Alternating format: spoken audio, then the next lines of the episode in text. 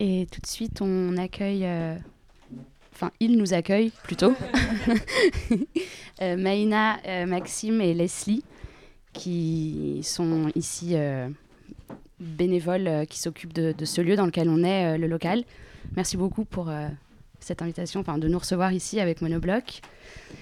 Et on est content d'être ici parce que c'est un, un lieu qui est assez important à Douarnenez et qui a une histoire importante aussi en tant qu'espace ouvert au public. Vraiment, c'était un des, un des premiers, je crois, vous nous expliquiez. Et peut-être que vous pourriez un peu nous présenter euh, l'endroit et ce que vous y faites et comment, comment vous avez commencé ce lieu, si vous voulez.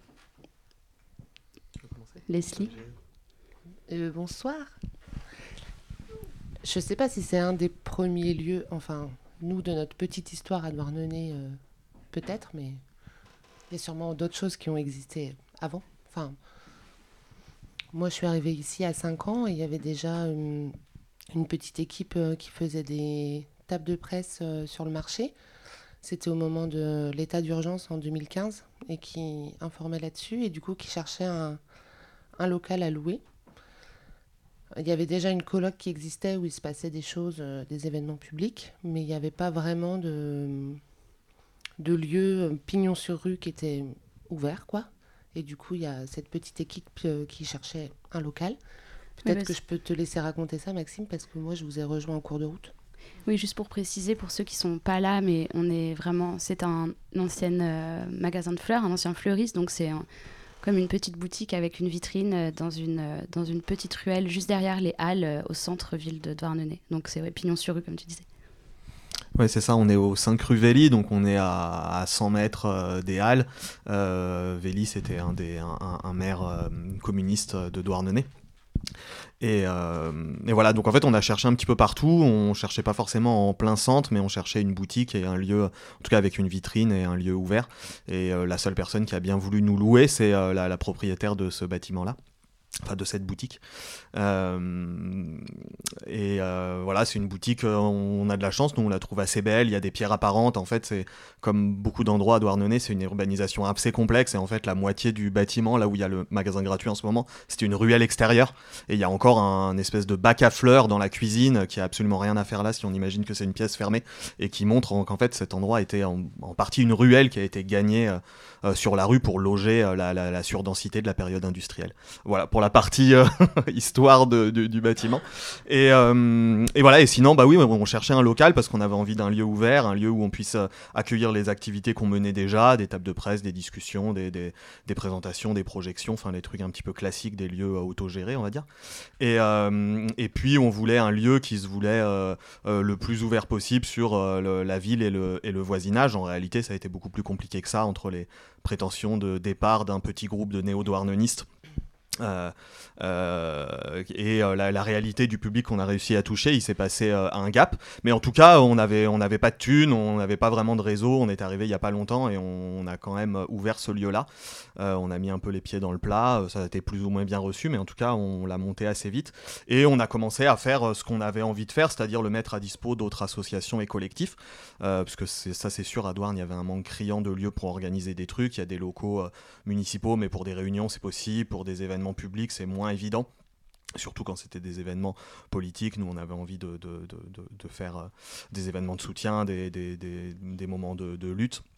Donc on, était, on avait difficilement euh, à disposition un lieu, donc on a, on a monté ce lieu-là. Puis après, euh, en fait, on, fonctionne par réunion mensuelle depuis le début. Donc on fait, on fait des réunions mensuelles tous les 15 du mois à 18h.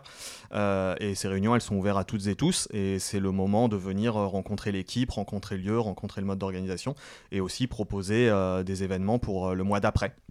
Donc ça fait 5 euh, ans qu'on fonctionne comme ça. Euh, donc comme c'est un lieu loué, on a un loyer et des, charges à payer. Euh, c'était l'objectif dès le début que ce soit un lieu qui nous permette d'être pérenne. Donc la, question de d'occuper, en ce qui nous concerne, en tout cas, elle s'est pas posée. on avait envie enfin pérenne, moyennant la question de l'argent évidemment, mais en tout cas, on s'était dit qu'on qu'on avait envie de faire ce choix-là à ce moment-là. Et voilà, donc ça fait 5 ans qu'on accueille des, des, présentations de bouquins, des projections de gens qui viennent viennent, des, écoutes et puis aussi des ateliers réguliers. Il y a eu des cours de breton, d'espagnol, il y a eu des, chorales, il y a eu des cours de grec, il y a eu des ateliers de filage ou de tissage. Oui. Ouais, il y a eu des. Moi, j'étais pas à ces ateliers de filage, de tissage, je sais pas faire. Il y a eu aussi des permanences d'entraide administrative et juridique, un peu pour, euh, pour les galères de papier. Donc, euh, voilà, que ce soit euh, pour la CAF ou pour des personnes qui ont affaire à la préfecture pour obtenir des papiers d'identité. Il y a eu aussi des permanences de, de bibliothèques mobiles. Il y avait la Supernova qui, est une bibliothèque, qui était une bibliothèque féministe, et la bibliothèque de la Terre au pavé, qui est hum, focalisée plus sur les, luttes paysannes. Il faisait des permanences mensuelles. Qu'est-ce qu'il y a eu encore? Il y a eu quand même pas mal de choses. Il y a, là, euh, depuis cette année, il y a aussi hum, les permanences euh, du planning familial. Elles en font une par mois. C'est aussi un lieu qui sert donc pour des événements publics, mais aussi pour des événements internes aux, aux assos ou aux collectifs qui ont besoin d'un endroit pour se réunir et que hum, voilà nous euh, un des objectifs de base euh, d'ouvrir ce lieu et de le mettre à disposition c'est que l'argent ne soit pas une barrière. Donc qu'on soit pas obligé d'aller au bar par exemple et de consommer des choses ou de louer une salle pour euh, pour se réunir. Et là on dans quelques semaines on fête le premier quinquennat du local parce qu'en fait notre premier événement c'était le jour des élections on a voulu faire une carnesse euh, euh, pour pas rester seul et déprimé un jour d'élection. Donc voilà, c'était le, tout premier événement qu'on avait fait. C'était vraiment super, on a beaucoup rigolé. Et on va sûrement remettre ça encore cette année, a priori. Donc voilà, on est, on est vraiment à pile 5 ans d'existence. Oui, tu commençais à décrire un peu le lieu qui, donc pour, pour les gens qui sont pas là, qui se décompose en plusieurs espaces qui ont chacune une fonction différente, j'ai l'impression. Et euh, moi, j'avais envie de parler un petit peu du coup du, du droit à la ville que vous abritez aussi, euh, et peut-être des problématiques de logement à Douarnenez plus généralement, si vous avez envie d'en parler. Eh ben oui, on est euh, plusieurs de l'équipe du local à faire partie aussi du collectif Droit à la ville.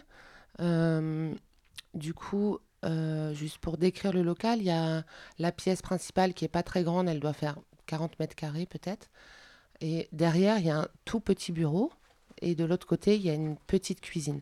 Et donc, euh, droit à la ville, on, voilà, on participe au loyer pour avoir ce petit bureau. Mais il faut dire que c'est aussi euh, pour nous l'occasion d'avoir pignon sur rue. De, voilà, de toute façon, les deux démarches sont quand même un petit peu liées, étant donné que Ici, c'est quand même un lieu où on peut se permettre d'avoir, euh, d'émettre des, opinions politiques, et c'était ça un des objectifs du lieu dès le départ, puisqu'en fait, on est complètement indépendant, on n'a pas de subvention publique ou quoi. Voilà, on peut dire un petit peu ce qu'on veut. Euh, voilà, du coup, on, se sert aussi du local pour avoir cette vitrine euh, pour le collectif Droit à la Ville. Donc, le collectif Droit à la Ville, c'est. comment expliquer ça? On travaille sur les questions de logement, d'accès au logement, de galère de logement et euh, en parallèle de ça, les questions de mise en tourisme de la ville. Voilà, voir comment les deux choses sont liées ou pas. Et donc on a entamé une recherche-action il y a un peu plus de deux ans.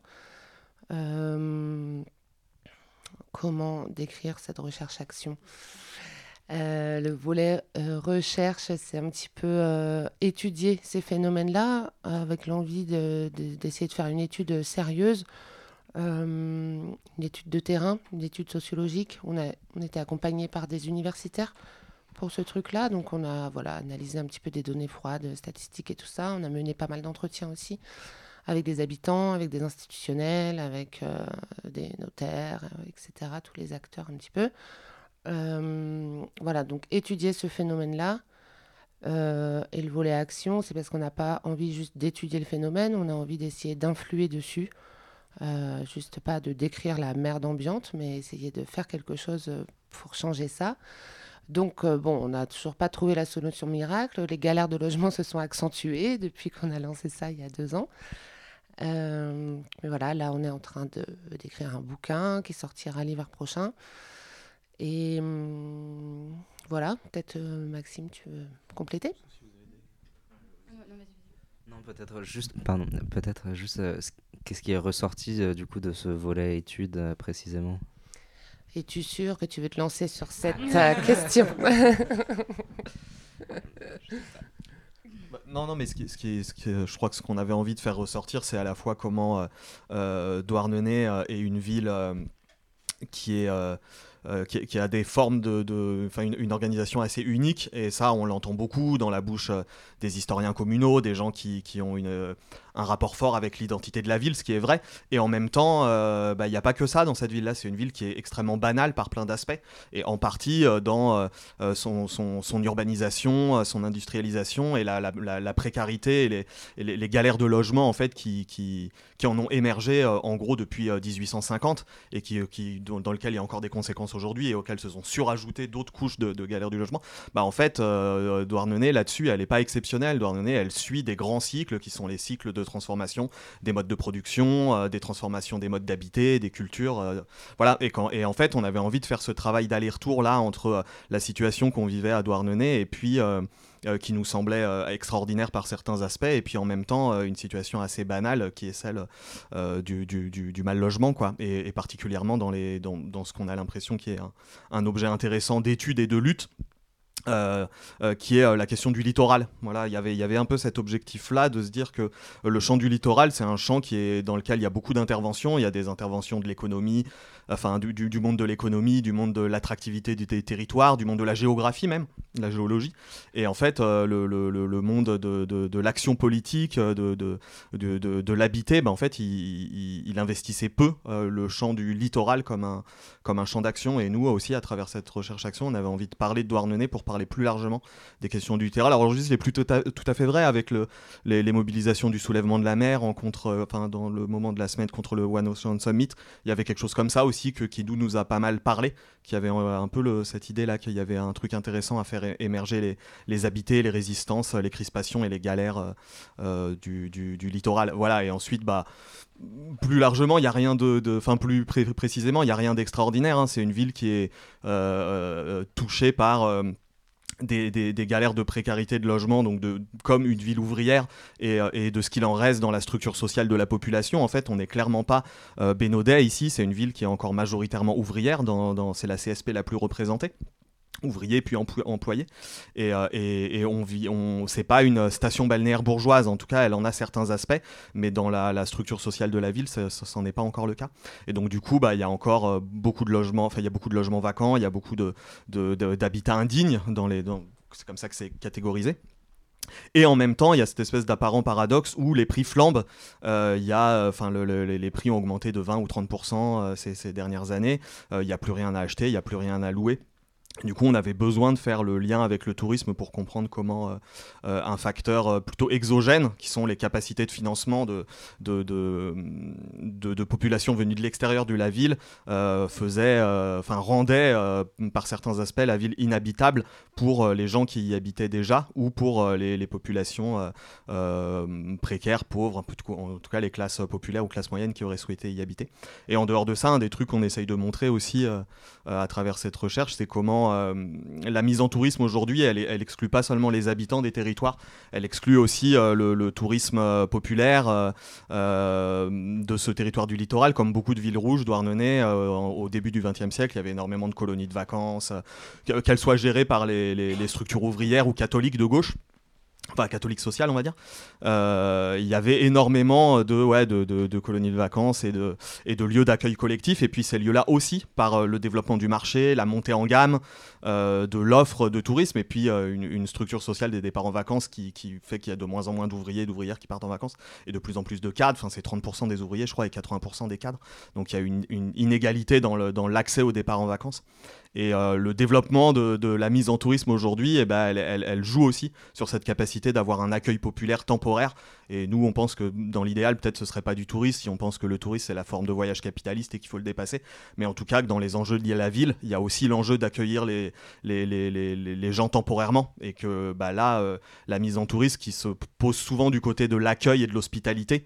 Euh, et, euh, et, souvent, les, personnes qui luttent contre le tourisme ou contre certains aspects du tourisme, ils sont replacés du point de vue des gens renfermés sur eux-mêmes et, et, qui et qui souhaitent pas l'échange et l'ouverture. Bah, nous, on se place du côté de l'hospitalité réellement et bien plus que le marché du tourisme ou euh, les politiques de l'attractivité. Et euh, ouais, voilà, vous l'aurez compris, c'est pas un collectif qui est contre le tourisme. Voilà, c'est, enfin, ça nous paraît euh, pas désirable en fait. Moi, j'aime partir en vacances et j'aime accueillir. Et hum, ouais, jusqu'à maintenant, en tout cas, il y a des petites choses qu'on a trouvées et qui n'étaient pas ce qu'on, ce qu'on attendait comme tu disais, euh, la crise du logement qu'on vit aujourd'hui, elle n'est pas nouvelle en fait. Euh, seulement, il y a des facteurs qui viennent, euh, voilà, qui viennent accentuer, ça, mais elle n'est pas nouvelle. la flambée des prix, elle n'est pas que due à des facteurs exogènes, elle n'est pas que due à des Parisiens qui viennent acheter, spéculer, tout ça. Je veux dire, les locaux, ils savent faire leur beurre sur la situation. Voilà, il y a des choses comme ça. Voilà, mais il reste encore plein de choses à, chercher, trouver et à essayer. D'ailleurs, là-dessus, il y a une étude qui est sortie aujourd'hui et qui, qui, essaye de faire l'état des lieux des nouveaux arrivants sur le territoire breton, donc la Bretagne administrative aujourd'hui et pas ce qui est appelé la Bretagne historique. Euh, et en fait, les premiers arrivants sur la Bretagne administrative, c'est euh, des populations venues de Loire-Atlantique ces dernières années.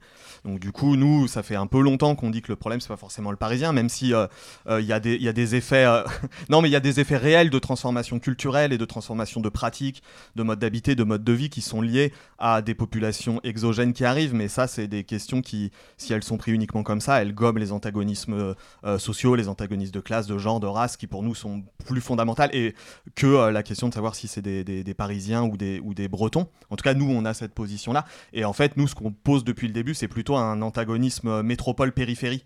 Et en fait, bah, là, cette, euh, étude-là, nous, c'était un sentiment qu'on avait. Et cette étude, elle a l'air de refléter ce truc-là, qu'en fait, la majorité des gens qui arrivent en, Bretagne aujourd'hui, dans, les petites villes, petites et moyennes villes, c'est des gens qui viennent de la métropole avec des capacités de financement. C'est pas, enfin voilà, avec des capacités de financement qui dépassent et même derrière leur dos et souvent derrière leur volonté, ils s'agite des processus économiques qui rendent ces territoires inhabitables. L'idée, c'est pas de fermer la porte, c'est de trouver euh, comment est-ce que euh, euh, l'enjeu d'accueillir des nouvelles populations en Bretagne, parce qu'il y a énormément de territoires qui ont perdu ces 50 dernières années plein de monde. Donc il y, a de la place même à Douarnenez. Enfin, il y, a eu plus de 20 000 habitants, on est à peine 14 000. nous, on serait trop content. Enfin, moi personnellement, en tout cas, j'engage personne. Je serais hyper content qu'on remonte peut-être à 20 000 un jour, mais, mais sans que ça vire les, les, populations historiques ou la, la, fonction sociale d'accueil populaire qu'a joué Douarnenez depuis 1850, quoi. Et donc vous dites vous n'êtes pas du tout contre le tourisme, ça on comprend bien. Et d'ailleurs aussi sur, enfin, sur la vitrine du local, il y a, quelques affiches justement qui un peu racontent cette lutte pour le droit à la ville. Et l'été, quand il y a les touristes qui passent devant, euh, est-ce qu'il y a des débats qui peuvent se créer ici, dans ce lieu où les gens peuvent venir parce que c'est un endroit ouvert et, ils voient ces affiches? Et est-ce que ça créer des débats et des questions avec les personnes qui viennent en vacances ici. Oui, ouais, ouais, je pense. Euh, je pense pas que ici d'ailleurs, hein, parce que l'été dernier, il y a eu aussi un petit, euh, un petit atelier de sérigraphie là sur des, des les sacs en, en tissu là. Euh, les bags. Hein. Ah parce que je le connais pas bien. Et euh, voilà, c'était euh, euh, très très fin. C'était marqué fuck Airbnb. Et c'est pas nous qui sommes à l'origine de, ce truc-là. Et c'était rigolo pendant quelques semaines, en plein été, en plein 15 août. Il y avait plein plein de gens à se trimballer en ville avec, avec ces sacs-là. Et ça, donnait une petite ambiance quand même. Et on a eu des personnes à venir s'arrêter devant la vitrine et venir dire mais il se passe un truc euh, dans cette ville, non Par rapport à Airbnb et tout ça Parce que, enfin, il y a plein de gens là qui ont des choses affichées sur eux et, et voilà. Et donc, ils, voyaient un peu la même chose dans la vitrine ici. Et du coup, finalement, c'est un peu l'endroit où ils savent que, enfin, voilà, c'est affiché qu'on peut venir discuter de ça en fait. C'est ça, nous, on est un peu. Euh, je pense qu'on a un peu l'unique vitrine en fait où c'est ça, les idées gauchistes, euh, certaines idées gauchistes sont affichées directement en vitrine. Il y a des ouvertures publiques plusieurs fois par semaine. la discussion est bienvenue et du coup, effectivement, il y en a qui passent la, porte et ouais, qui, veulent discuter. Une question. Euh, parce que en parlant donc de Airbnb, hein, on est un, des, dans la semaine, on est allé faire une petite enquête sur le marché à Tréboul. Et on a été accueillis par quelqu'un qui, a des, qui, nous, qui est venu nous dire, euh, nous dire est-ce que vous êtes contre Airbnb, vous faites partie de ces gens-là, etc. Et euh, moi, ce que ça a suscité comme question, c'est est-ce que, il a l'air d'être connu, on, a, on, nous a parlé de lui par ailleurs, mais est-ce que du coup, au niveau local, avec euh, donc au-delà de créer du débat avec des, des, gens de passage, quelle, quelle, a été la réception euh, par, par, rapport à, ces problématiques avec euh, les gens qui justement louent en Airbnb. Vous avez peut-être eu l'occasion de leur parler. Et euh, voilà. Bah, la, question d'Airbnb, c'est un peu la, la, base de départ de, de, la mobilisation du collectif. Et en fait, très vite, on s'en est détaché pour pas mal de raisons. D'abord parce qu'en fait, quand on a regardé l'évolution statistique, on se rend compte que Douarnenez n'est pas en train de crouler sous les Airbnb. on aurait on n'aurait pas préféré, mais disons que ça aurait été plus simple euh, comme mot d'ordre si on avait pu. Euh, c'est pas Saint-Malo, quoi. Il n'y a, pas, euh, a, pas, a pas une emprise aussi forte et le, problème du logement, il se, se réduit pas à Airbnb. On est dans une ville où la structure sociale est, assez précaire et où l'habitat est déjà saturé et donc, du coup, Airbnb surajoute à cette situation mais elle n'en est pas l'origine. Et aussi parce qu'on a fait un travail historique un petit peu à un moment et on s'est rendu compte que euh, à il y a à Douarnenez il y a une, euh, une histoire assez forte. Mais dans pas mal de ports on a vu ça on a, on a retrouvé ça aussi dans d'autres ports euh, autour de la mise à disposition d'une partie de, de, sa maison ou de son appartement l'été aux, aux, touristes aux voyageurs. Et en fait on a retrouvé des, des, des, des, des annonces déjà dès 1820 1830 de pêcheurs qui mettaient soit qui partaient euh, l'été, soit qui mettaient à dispo une partie de leur maison. Et en fait, nous, on arrivait avec ce truc de euh, Airbnb, euh, enfin fuck Airbnb, machin et tout ça, et, on, on, était aussi assez mal reçu parce que ça remettait en cause des pratiques historiques de, de, population et qui étaient celles de mettre, qui étaient liées à la, à la précarité, à l'irrégularité du revenu des pêcheurs en fait, et aussi, dans le, le couple un peu classique, une ouvrière d'usine, et c'était pareil, c'était un travail qui était très largement saisonnier. Donc en fait, il y a eu ce, truc-là et, dans certaines études, on se rend compte qu'il y avait jusqu'à trois fois plus de maisons en meublé touristique euh, dans les années 50-60 à Douarnenez qu'il y a aujourd'hui d'Airbnb. Donc ça ne veut pas dire que c'est pas un problème. Cette plateforme, elle est moisie et enfin, faudrait au, mieux la réguler, euh, voire la, réussir à la faire disparaître. C'est pas le problème. Mais en tout cas, quand on essaye de parler aux gens de cette situation à Douarnenez, on était confronté aussi à un mur historique et des pratiques.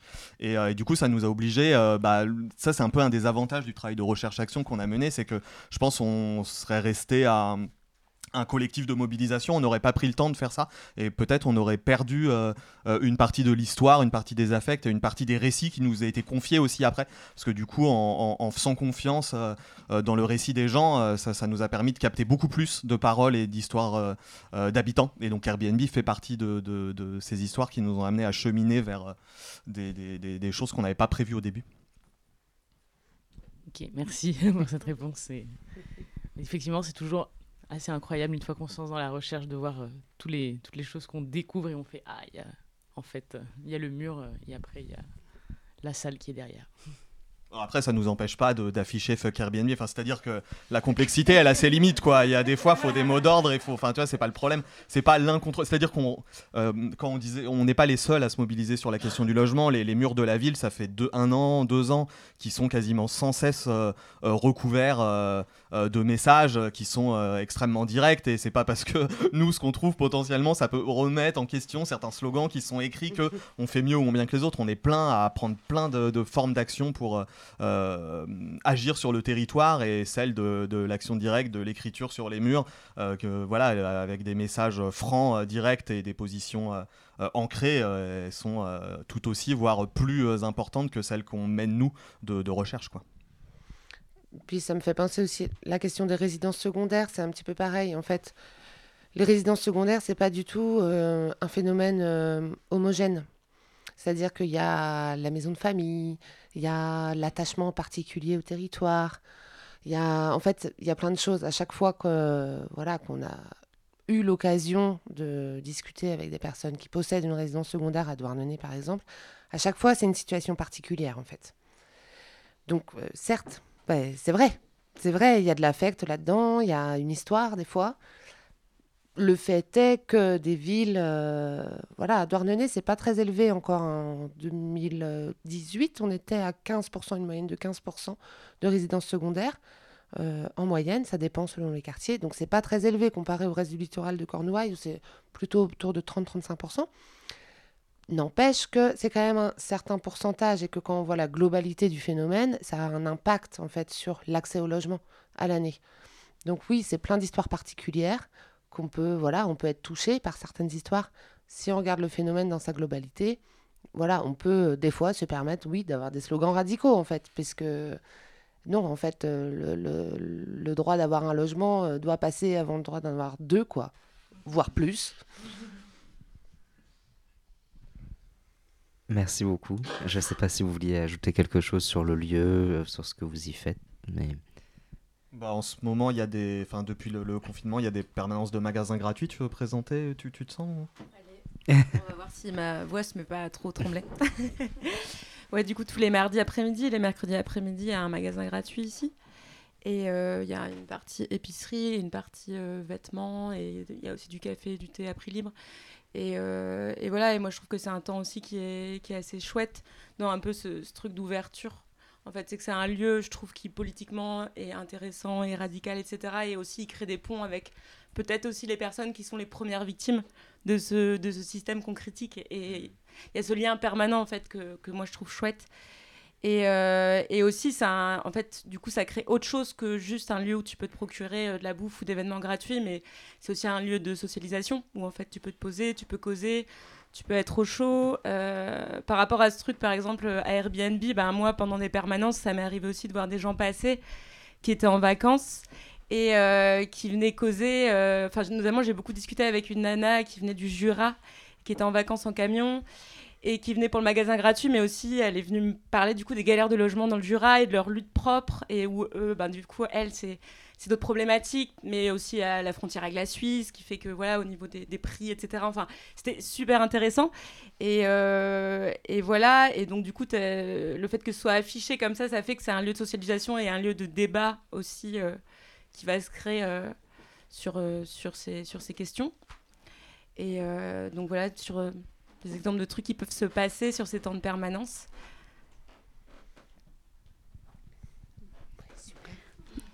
Merci beaucoup, euh, Maïna et Leslie et Maxime.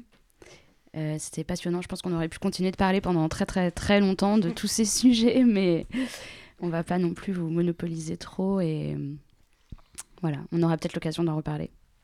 merci à vous. Merci, à bientôt. à bientôt.